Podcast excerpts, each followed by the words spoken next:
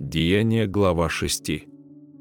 В эти дни, когда умножились ученики, произошел у эллинистов ропот на евреев за то, что вдовицы их пренебрегаемы были в ежедневном раздаянии потребностей.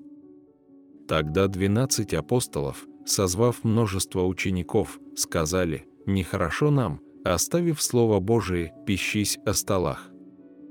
Итак, братья, выберите из среды себя семь человек изведанных, исполненных Святого Духа и мудрости, их поставим на эту службу, а мы постоянно пребудем в молитве и служении Слова. И угодно было это предложение всему собранию, и избрали Стефана, мужа, исполненного веры и Духа Святого, и Филиппа, и Прохора, и Никанора, и Тимона, и Пармена, и Николая Антиохийца, обращенного из язычников, их поставили перед апостолами, и сии, помолившись, возложили на них руки. И Слово Божие росло, и число учеников весьма умножалось в Иерусалиме, и из священников очень многие покорились вере. А Стефан, исполненный веры и силы, совершал великие чудеса и знамения в народе.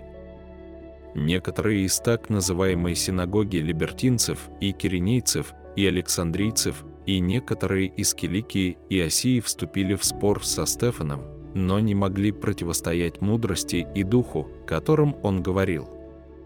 Тогда научили они некоторых сказать, «Мы слышали, как он говорил хульные слова на Моисея и на Бога». И возбудили народ, и старейшин, и книжников, и напав, схватили его и повели в Синедрион. И представили ложных свидетелей, которые говорили, этот человек не перестает говорить хульные слова на святое место сие и на закон.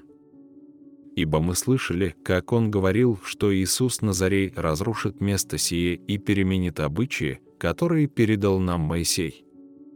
И все сидящие в Синедрионе, смотря на него, видели лице его, как лице ангела.